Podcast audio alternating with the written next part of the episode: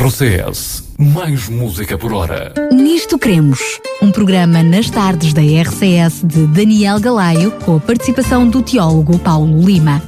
Nisto Cremos, uma abordagem atual das doutrinas fundamentais da Bíblia para o nosso dia a dia. E eu já estou precisamente com o teólogo Paulo Lima em estúdio, a quem aproveito para cumprimentar. Bom, boa tarde. Olá Daniel, estás bom? Estou ótimo, é verdade que estou a dizer boa tarde, sendo que o programa depois passará Sim, noutros é horários e outras alturas, quer de manhã, quer, quer de noite, mas hoje, o primeiro dia que ele passa é efetivamente de tarde. Sendo que ele também vai estar disponível em podcast e aí sim pode ser ouvido a qualquer hora, a qualquer momento, é a qualquer dia, basta ir até ao site da Rádio RCS, no separador programas e escolher precisamente este programa, Nisto Queremos. Uh, Paulo, no último programa nós Sim. estivemos a falar precisamente sobre Jesus uh, e a divindade de Jesus. Uh, aliás, não foi só no último programa, foi nos dois últimos programas. E chegámos precisamente a essa conclusão de que uh, nós, como seres humanos, não conseguimos compreender a totalidade, mas Jesus foi simultaneamente completamente homem e simultaneamente completamente Deus. Exatamente. Sendo que nestes uh, programas nós tínhamos prometido que nos próximos uh, dois programas, este incluído, iríamos falar na questão do Espírito Santo. Sim, Também é verdade que ninguém põe em causa a divindade do Espírito Santo, mas é provavelmente ainda mais controverso uh, do que a questão da divindade de Jesus. Ou seja, este assunto, divindade ou não de Jesus, filho, pai, uh, igual ao pai, menor que o pai, maior que o pai, tem alguma controvérsia, mas a questão do Espírito Santo, de ser um poder ou ser uma pessoa, é ainda mais controverso. Sim, como estavas a dizer muito bem, uh, ninguém põe em questão que o Espírito Santo é divino. Porquê? Porque o próprio nome Espírito Santo de Deus, ou Espírito de Deus, diz-nos que é, se trata de uma entidade divina. O que se põe em causa, o que se, o que se questiona, alguns setores do cristianismo questionam isso, é se o Espírito Santo é uma pessoa divina. Que ele é divino, nós, todos nós aceitamos isso. A questão é saber se ele é uma pessoa. Um ser, um terceiro elemento, com personalidade. Já vamos definir o que é que, quer, que, é que queremos dizer por pessoa, mas a, a, verdade é que a controvérsia trinitária que ocorreu na Igreja Cristã durante o quarto século, do qual falámos uh, já abundantemente a semana passada e na semana anterior, não se limitou à discussão sobre a natureza divina de Jesus Cristo, o Filho de Deus, que falámos abundantemente na semana, nos dois, nos dois últimos programas. Esta controvérsia trinitária incluiu também uma séria controvérsia sobre a personalidade do Espírito Santo.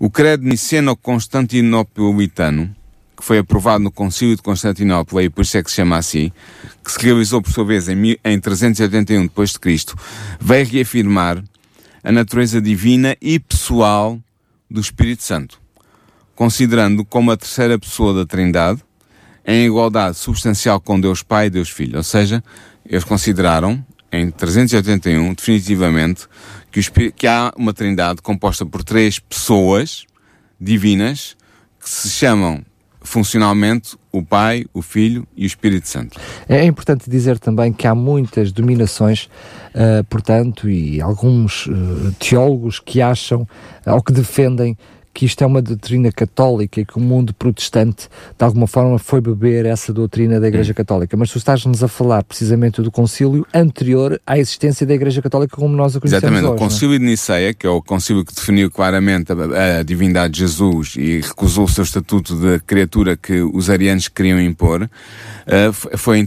foi realizado em 325 da nossa era, onde não havia ainda, não se pode falar de Igreja Católica Apostólica Romana ou de Igreja Católica Apostólica Ortodoxa ortodoxa, porque havia o que havia era a grande igreja. Só havia uma única igreja não, cristã. Era a igreja cristã, a grande igreja cristã. Havia pequenos grupinhos que estavam no exterior, ou que eram marginais, ou que eram heresias do, do, da doutrina cristã, mas a, a, a igreja que havia era a igreja cristã. E, portanto, não é correto dizer que os protestantes, só porque adotam a, a, a doutrina da Trindade, e neste caso adotam também, como vamos ver, a personalidade do Espírito Santo, uh, como personalidade divina, não é correto dizer que eles são, estão a adotar doutrinas católicas. Não, eles estão a adotar uma doutrina cristã que foi reafirmada no Concílio de Nicéia em 325 por todo, pela esmagadora uh, maioria dos bispos que então eram, presidiam a Igreja Cristã ao redor do Império Romano e fora dele, e portanto não é, não é correto dizer que se trata de uma doutrina católica apostólica romana. É falso. É verdade que os, a Igreja de Roma também aceita esta doutrina porque aceita o Concílio Niceia, mas isto não faz dessa doutrina uma doutrina católica. Com certeza. Ora bem, mas voltando à nossa questão, esta tese de que o Espírito Santo é uma pessoa divina em igualdade substancial com Deus Pai e Deus Filho, tem sido, desde a altura do, do Concílio de Constantinopla, que foi realizado, como eu disse, em 381 depois de Cristo, tem sido desde essa altura mantida e defendida pela esmagadora maioria dos teólogos das diversas dominações cristãs. No entanto, Daniel, contra ela se têm levantado alguns cristãos, e temos que dizer com toda a verdade que é assim. E de facto, os cristãos arianos e unitarianos defendem que o Espírito Santo é apenas um poder ou uma força ativa impessoal que emana de Deus não tendo personalidade própria.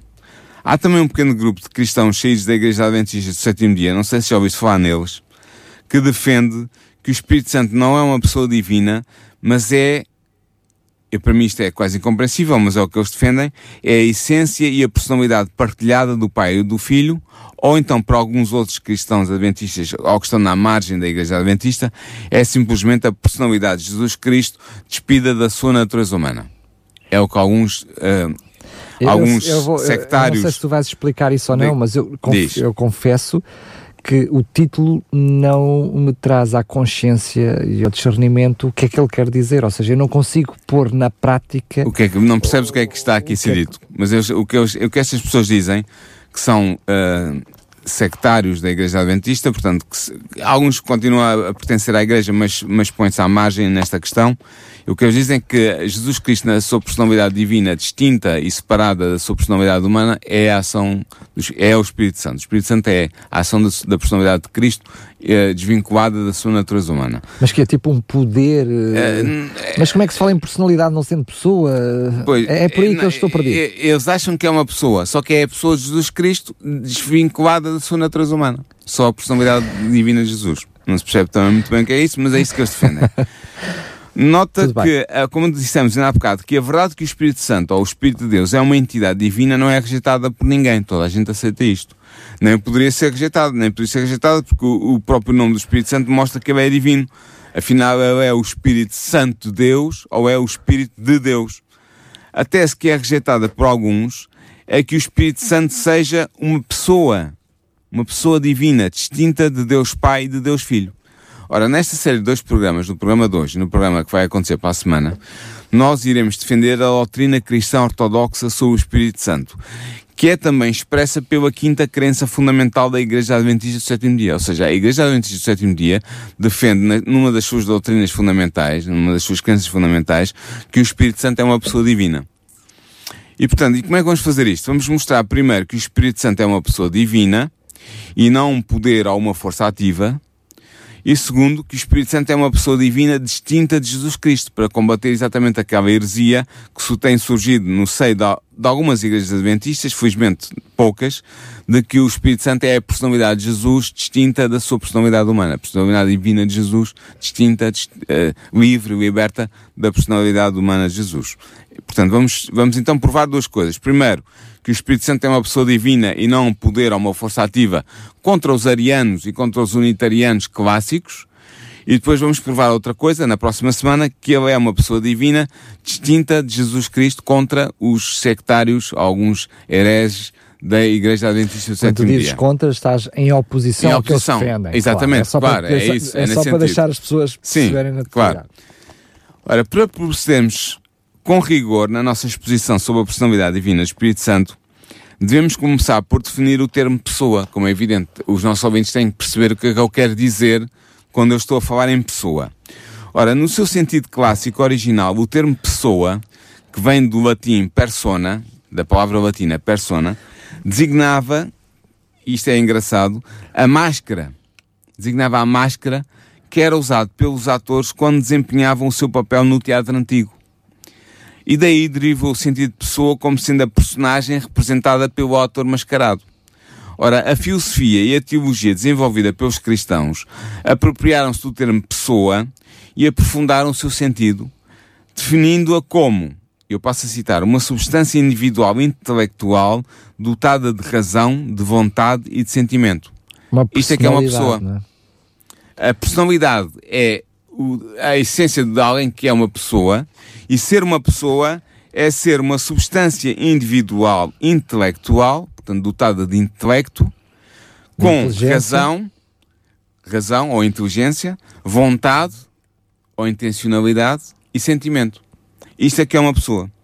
E neste sentido, são pessoas, não apenas os seres humanos, mas também as entidades angélicas. Um anjo é uma pessoa. É uma pessoa angélica, diferente de uma pessoa humana, mas é uma pessoa. Aliás, segundo esta definição de pessoa que eu acabei de avançar. O próprio Deus é uma pessoa. Deus Pai e Deus Filho são também pessoas. Claro. Pessoas divinas, mas são pessoas. Ora, o que resta saber é se as Escrituras Sagradas nos permitem afirmar que o Espírito Santo é também uma pessoa, segundo a definição que eu acabei de dar. Portanto, possuidor eh, de, de, razão, de, razão, de vontade e de, e sentimentos, sentimento. Com certeza. Ora, neste primeiro programa, nós vamos precisamente mostrar, segundo as Escrituras, que o Espírito Santo é uma pessoa, de facto, na medida em que ele possui os atributos que definem a personalidade, que eu acabei de referir ainda há pouco. E vamos também mostrar, através da análise de alguns textos bíblicos, que ele é suscetível de ser sujeito a práticas adversas que podem ser realizadas apenas contra um ser dotado de personalidade, ou seja, contra uma pessoa. Num próximo programa, iremos continuar a nossa argumentação bíblica a favor da personalidade do Espírito Santo e iremos também mostrar que ele é claramente uma pessoa distinta de Jesus Cristo, o Filho de Deus. Ou seja, que o Espírito Santo não pode ser apenas ou simplesmente a personalidade de Jesus Cristo, a personalidade divina de Jesus Cristo, distinta da sua personalidade humana. Vamos mostrar isso no próximo programa. Mas por agora, vamos começar por considerar os atributos de personalidade conferidos ao Espírito Santo pela Bíblia. Ou seja, vamos ver que, segundo a Bíblia, o Espírito Santo tem os três atributos da personalidade, da pessoa que são a razão ou a inteligência, a vontade ou a intencionalidade e os sentimentos. Ora bem, segundo a definição então que apresentámos atrás, uma pessoa tem como atributos de personalidade a razão, a vontade e o sentimento. Ora, a Bíblia mostra-nos claramente que o Espírito Santo possui todos estes atributos de personalidade. O primeiro dos referidos atributos é a razão ou a inteligência. Em 1 Coríntios 2, versículos 10 a 12, o apóstolo Paulo deixa claro que o Espírito Santo não só é uma entidade distinta de Deus Pai, como é dotado de razão ou de inteligência. De facto, o texto diz o seguinte: eu vou citar o texto. 1 Coríntios 2, versículos 10 a 12. Mas Deus nos revelou pelo seu Espírito, porque o Espírito penetra todas as coisas, ainda as profundezas de Deus. Porque qual dos homens sabe as coisas dos homens, senão o Espírito do homem que nele está? Assim, também ninguém sabe as coisas de Deus, senão o Espírito de Deus. Mas nós não recebemos o Espírito do mundo, mas o Espírito que provém de Deus, para que pudéssemos conhecer o que nos é dado gratuitamente por Deus. Ora bem, Daniel, antes de mais, temos que constatar que o Espírito de Deus não é simplesmente a parte intelectual de Deus, apesar da comparação analógica que Paulo faz com o Espírito do homem diz que Espírito, fala do Espírito de Deus e depois fala do Espírito do homem. Mas apesar desta comparação, o Espírito Santo não se reduz simplesmente à parte intelectual de Deus. Porquê? Porque o apóstolo diz claramente que ele é o Espírito que provém de Deus. Há, portanto, uma distinção ontológica, ou seja, uma distinção de existência entre o Espírito de Deus e Deus Pai. Portanto, ele destaca-se porque ele emana de. Só que. Ele provém de. Não emana, não digas emana, mas, ele provém de Deus. Mas porquê é que eu disse emana? Com um objetivo claro. É que apenas provém de Deus, para aqueles que defendem que é um poder, ainda é pouco. Porque ele podia ser alguma coisa que emanasse do próprio Deus, não é? Até aqui, não é? Sim, mas ele provém de Deus. Portanto, ele é enviado por Deus. Correto. Ora, neste texto que nós vimos, é-nos dito que o Espírito de Deus investiga, sonda ou penetra, o termo grego é erauná, as profundezas de Deus e que ele conhece ou sabe, o termo grego é egnoken, as coisas de Deus. E tal atividade de Daniel mostra que o Espírito de Deus possui razão ou inteligência. Porquê? Porque investigar e conhecer são atividades epistémicas, ou, ou seja, atividades de conhecimento próprias de uma entidade dotada de intelecto, de razão. De facto, a passagem de 1 Coríntios que eu citei descreve a ação de um ente inteligente e ativo que tudo investiga e que tudo conhece, ou seja, que possui a omnisciência, que é um atributo de Deus, penetrando mesmo nas profundezas de Deus. Isto também sugere a existência de uma comunhão íntima e pessoal entre o Espírito de Deus e Deus Pai.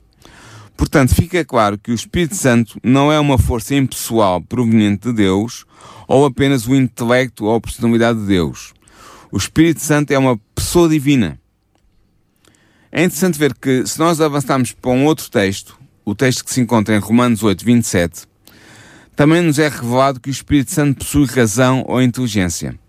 O texto afirma o seguinte, eu vou citar, diz assim, E aquele que sonda os corações sabe qual é a mente do Espírito, porque segundo a vontade de Deus é que ele intercede pelos santos. Nota Daniel que o apóstolo Paulo faz aqui uma distinção entre o Espírito Santo, que intercede pelos santos, e Deus Pai, que sonda os corações e sabe qual é a mente do Espírito. Estamos assim em presença de duas entidades diferentes. Por um lado, Deus Pai, por outro lado, o Espírito. E fica aqui claro mais uma vez que o Espírito não é simplesmente a mente de Deus, como alguns podiam dizer. Porquê? Porque na verdade o Espírito tem uma mente própria. De facto, Paulo fala da mente do Espírito. Para não haver dúvidas, se algum ouvinte nosso conhece o grego, o que está escrito em, grego, quando, quando se fala da mente do Espírito, é tofronema topneumatos. Portanto, o, o, que Paulo está a dizer é que o, o, o Espírito tem uma mente própria. O termo grego fronema significa inteligência, ou faculdade de pensar, ou mente. E assim, Romanos 8, 27 atribui expressamente ao Espírito a posse de inteligência racional. E dado que este é um dos atributos essenciais da personalidade, do que é ser pessoa, isto significa que o Espírito Santo é uma pessoa. O segundo atributo de personalidade, de acordo com a definição de pessoa que avançamos atrás, é a vontade ou a intencionalidade. Ah, desculpa lá, Paulo, Sim. porque tu já estás a passar para outro atributo. Sim, diz. Mas nós encontramos vários textos na Bíblia uh, que nos dão ainda mais atributos em relação à questão da razão. Estou-me a falar, por exemplo, como o ensinar. O Espírito Sim, Santo. Isso vamos abordar este texto especificamente ah, no próximo mas, programa. No próximo programa. Pronto, Sim. são, são, atividades, outros... atividades do Espírito Santo que mostram que ele tem, personalidade. Não, que tem razão neste caso. E tem, razão tem, e personalidade. Uh, muito bem, falamos sobre eles então no próximo programa. Exatamente. Combinar. Agora, o que eu queria falar é no segundo atributo personalidade, que, segundo a definição de pessoa que avançámos anteriormente, é a vontade, a vontade. ou a intencionalidade. Ora, há vários textos do Novo Testamento que nos mostram que o Espírito Santo é dotado deste atributo. O primeiro destes textos está em 1 Coríntios 12, versículo 11, que diz o seguinte: Mas um só e o mesmo Espírito opera todas estas coisas, repartindo particularmente a cada um como quer. Eu sublinho esta parte, como quer. O que devemos reparar imediatamente neste texto é que se atribui ao Espírito a posse da faculdade volitiva, ou seja, a posse da vontade. De facto, na sua distribuição dos dons espirituais aos membros da Igreja, é disso que o texto está a falar, o espírito age como quer.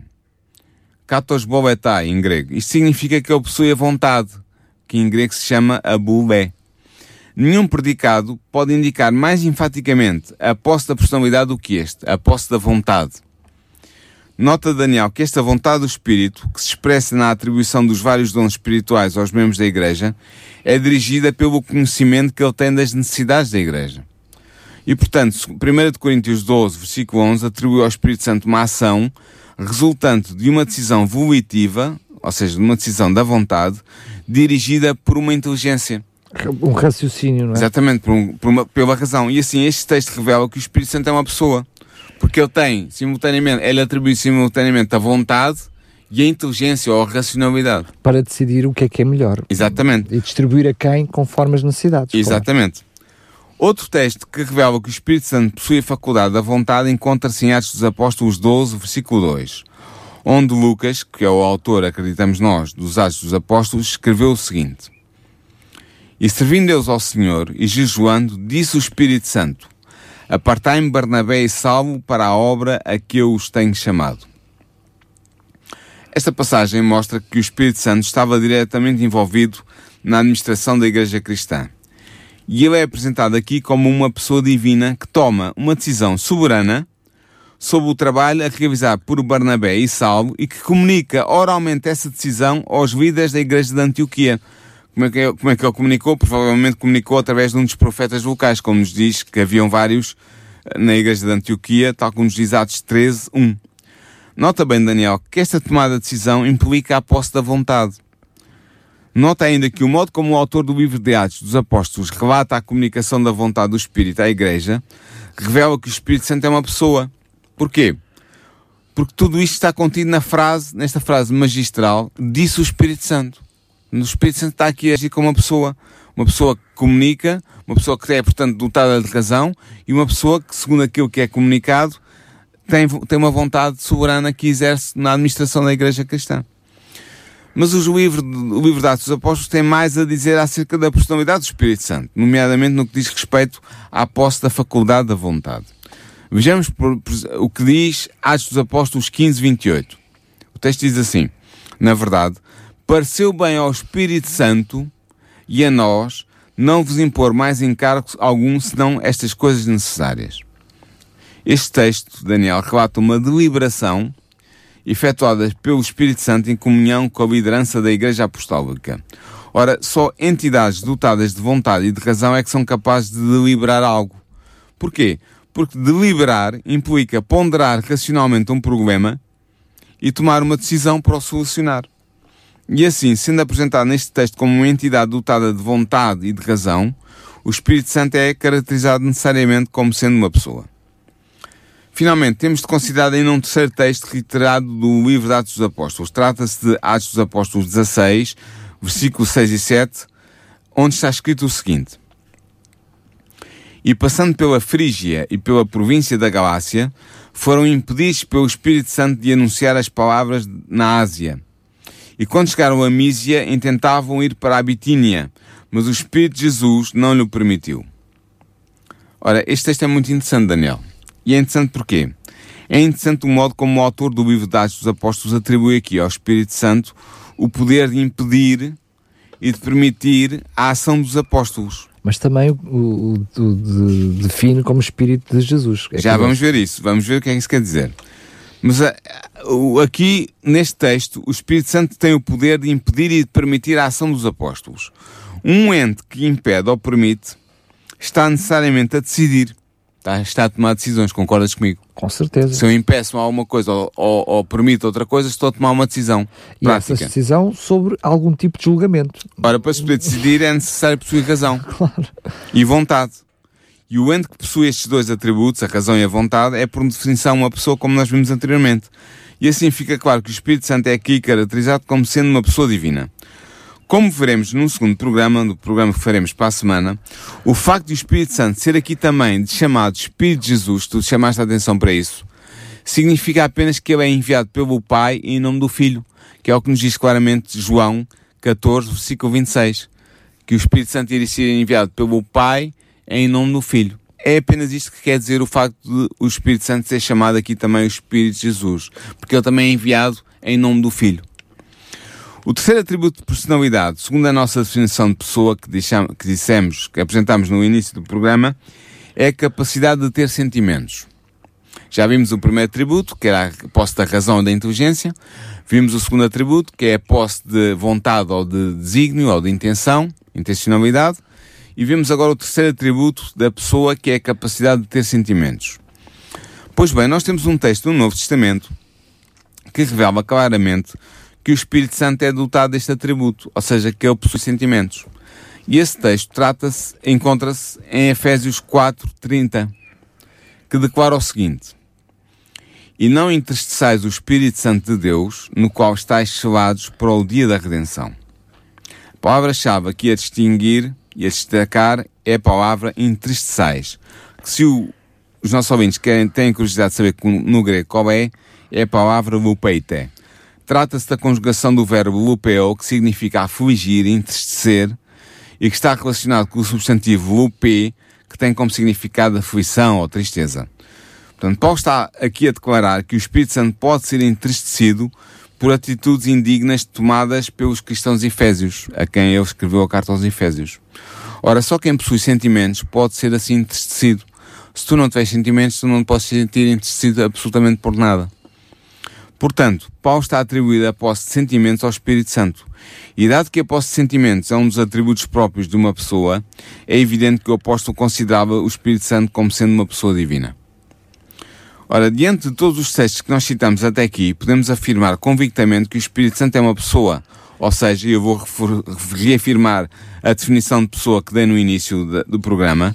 Ele é uma pessoa, porquê? Porque ela é uma substância individual, intelectual, dotada de razão, de vontade e de sentimentos. Foi isto que mostramos até aqui. Fica, portanto, descartada a tese de que o Espírito Santo é uma força impessoal, uma força, um, um, uma, poder. Uma, um poder que emanaria de Deus e que, se, e que seria isso o Espírito Santo. Não é de modo algum. Não é uma força impessoal emanada de Deus. É uma pessoa divina em igualdade substancial com Deus Pai e com Deus Filho. Mas é interessante que nós podemos avançar mais dois textos que revelam claramente que o Espírito Santo é uma pessoa divina. E vamos, vamos avançar para eles, se tu permitires. Claro, com certeza. De facto, a personalidade do Espírito Santo também é revelada no modo como os seres humanos interagem com ele. E no modo como ele interage com os seres humanos. O Novo Testamento apresenta dois textos que descrevem modo, dois modos peculiares de interação com o Espírito Santo que apenas são possíveis na medida em que ele é efetivamente uma pessoa divina. O primeiro destes textos encontra-se em Atos dos Apóstolos 5, versículos 3 e 4. E nesse texto vê-se o seguinte que eu vou citar. Diz assim: Disse então Pedro, Ananias, por que encheu Satanás o teu coração para que mentisses ao Espírito Santo e que tivesses parte do preço da herdade? Guardando-a não ficava para ti e vendida não estava em teu poder?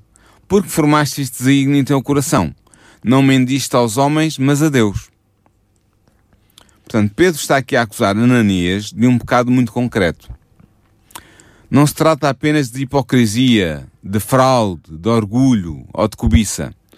Ananias pecou ao mentir ao Espírito Santo.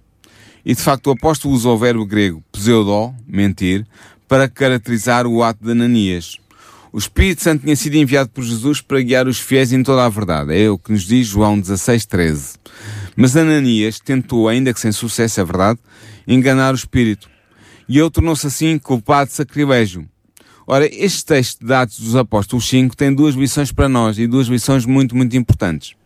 Primeiro, ele ensina-nos que o Espírito Santo é uma pessoa, pois apenas se pode mentir a um ente dotado de personalidade. Ou seja, apenas se pode mentir a uma pessoa. Não se pode mentir a uma força ativa impessoal uma força ativa impessoal, a energia, a eletricidade, tu não podes mentir à, à ficha elétrica que tens lá em casa. Imaginem, que eu ah? vou mentir, não. vou mentir ao meu candeeiro. E Pronto, alguém tu exatamente. mentiste ao Acendes candeeiro. o candeeiro e mentes ao candeeiro. Não pode ser. De facto, mentir é comunicar uma informação deliberadamente errónea a alguém. Para lhe provocar a condução de um raciocínio errado. Ou de uma, ou de uma ação errada. Sobre pressupostos errados. Exatamente. Isto implica que o ente a quem se comunica a informação é um ente dotado de razão, porque sem razão não se pode comunicar ou receber qualquer informação. E assim, de acordo com a nossa definição de pessoa, devemos concluir que, segundo o apóstolo Pedro, o Espírito Santo é uma pessoa. Mas nota, Daniel, que o texto que nós estamos a analisar tem ainda uma outra importante lição a comunicar-nos. Nota bem que o Espírito Santo é nele caracterizado como sendo de Deus. Ao de mentirmos facto, ao Espírito Santo, estamos a mentir a Deus. Exatamente. De facto, Pedro afirma inicialmente que Ananias tinha mentido ao Espírito Santo. Ele diz isso em Atos 5.3. E depois conclui que ao assim fazer, ele tinha mentido a Deus, em Atos 5.4. Portanto, Pedro está a afirmar claramente que a pessoa do Espírito Santo é uma pessoa divina. É uma pessoa e é uma pessoa divina. Não há dúvidas sobre isto. Outro texto que nos permite concluir que o Espírito Santo é uma pessoa divina encontra-se em Mateus 12, versículos 31 e 32. E o texto diz o seguinte, que eu vou citar, diz assim, Por isso vos declaro, todo o pecado e blasfémia serão perdoados aos homens, mas a blasfémia contra o Espírito não será perdoada. Se alguém proferir alguma palavra contra o Filho do Homem, ser-lhe-á isso perdoado. Mas se alguém falar contra o Espírito Santo, não será isso perdoado, nem neste mundo, nem no porvir. É Jesus que está aqui a falar, é, são palavras dele, e Jesus profere esta declaração porque alguns fariseus tinham identificado o poder do Espírito Santo exercido por Jesus como sendo o poder de Satanás, sabendo claramente e muito bem que essa acusação era falsa. E assim a sua deliberada rejeição da verdade estava a levá-los a blasfemar contra o Espírito, contra o Espírito Santo, contra o Espírito de Deus. O termo blasfémia que eu penso que os nossos ouvintes já devem ter ouvido alguma vez na vida, que vem do grego blasfémia, significa literalmente, se traduzirmos do grego para o português, significa maldição, ou calúnia, ou difamação. E quando esta blasfémia é dirigida a Deus, é uma forma especialmente grave de pecado. Neste caso, a blasfémia é um insulto dirigido contra o Espírito Santo. Ora, apenas um ser dotado de personalidade, apenas uma pessoa, pode ser caluniado ou difamado. Se não fosse uma pessoa, se um computador não pode ser difamado nem caluniado. Só uma pessoa é que pode ser caluniada ou difamada. Uma força ativa não pode ser alvo de calúnia ou de difamação, ou seja, de blasfémia. Portanto, fica assim claro que o Espírito Santo é uma pessoa. Quando Jesus diz que ao pecar contra o Espírito Santo estamos a, a com, estamos a, a cometer uma blasfémia contra o Espírito Santo, ele está-nos a dizer, necessariamente, implicitamente, que o Espírito Santo é uma, é uma pessoa. E ao Além mesmo do tempo mais, que tem uma relação divina, por isso é que é blasfémia. Exatamente, ser, é? exatamente. Além do mais, tudo indica que Jesus usa aqui o termo blasfémia no sentido técnico que ele já então tinha de ofensa contra Deus. Claro. Por exemplo, se nós virmos o sentido que a palavra grega blasfémia está, tem em Marcos 14, 64, em Lucas 5, 21 e em João 10, 30, é usado neste sentido. Nestes três textos, a blasfémia, em grego, é uma declaração ofensiva contra Deus. E assim sendo, nós somos obrigados a concluir que o Espírito Santo é concebido por Jesus como sendo não apenas uma pessoa, que já é muito e muito importante para nós hoje, mas como sendo uma pessoa divina. Uma pessoa divina com, uh, de parte inteira, de corpo inteiro, de, portanto, com, com todos os seus privilégios e com todas as suas características. Pois, segundo Jesus, o Espírito Santo pode ser alvo de blasfémia, é porque ele é Deus. Claro, com certeza. Porque blasfémia, já nos Evangelhos, apresenta este, este sentido técnico de ser uma ofensa contra Deus. Portanto, neste programa, que vai chegar agora ao fim, nós procuramos mostrar, segundo as Escrituras, nota bem, é verdade que há quem diga que a pessoa do Espírito Santo é, é difícil de compreender para as nossas mentes E não finitas. há dúvida que de todos é o menos compreendido. Isso e, é, é uma e de facto é o menos compreendido de todas as pessoas divinas. E é verdade que nós temos alguma dificuldade em concebê-lo. Mas as Escrituras dão-nos alguma informação. E foi essa, foi essa informação que eu procurei trazer aqui esta, esta tarde aos nossos ouvintes e a ti.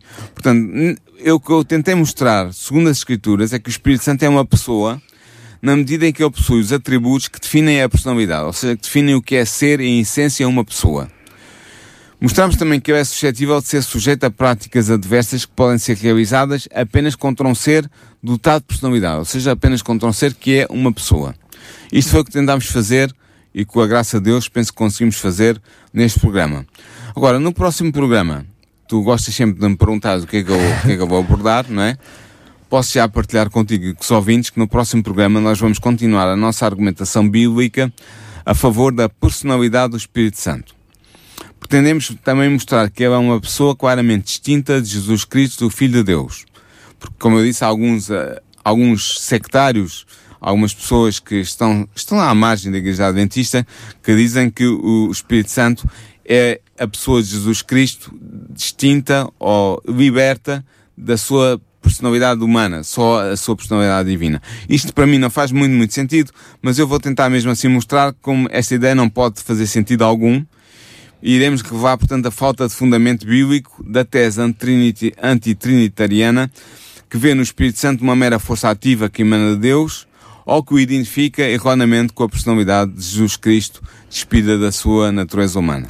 Só dizer... E ao assim fazermos, Força. estaremos a salvaguardar a veracidade da quinta crença fundamental da Igreja Adventista do Sétimo Dia e do credo niceno constanto, publitano. É sempre difícil isto. Esta, esta, esta, esta frasezinha é sempre difícil de dizer.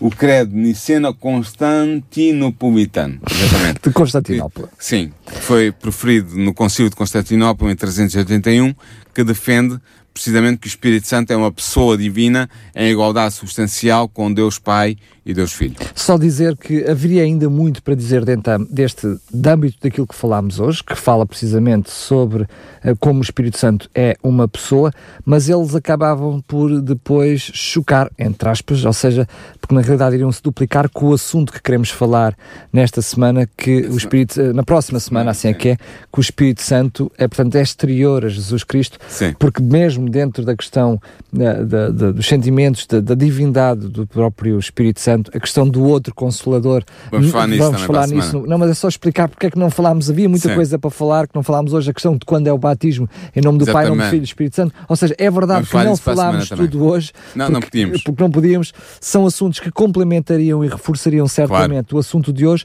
mas porque o programa não acaba aqui. Vamos ter ainda para a próxima semana e por isso estão desde já convidados. É isso, eu queria convidar já os nossos ouvintes que ouviram este programa com atenção, se ficaram com interesse, acompanhem por favor o nosso próximo programa da próxima semana, porque vamos desenvolver ainda mais alguns textos que tu acabaste de citar, referir agora, que mostram claramente que o Espírito Santo é uma pessoa, é uma pessoa divina e é uma pessoa divina distinta da pessoa de Jesus Cristo. Muito bem, este programa ficará também disponível em podcast, portanto no separador programas no site da Rádio RCS, pode fazer o download, pode ouvir e reouvir as vezes que quiser. Neste programa concreto e no próximo, para já não vamos ter, não temos revista, porque ela não faz parte ainda de nenhum artigo uh, dessa revista que nós temos estado a oferecer, exemplo de todos os programas. Para estes dois programas, este programa programa de hoje e da próxima semana não vamos oferecer uh, nenhuma revista que possa servir de apoio, pelo menos para já. No entanto, este programa fica uh, registado em podcast gratuitamente pode fazer o download, ouvir e reouvir as vezes todas que forem precisas,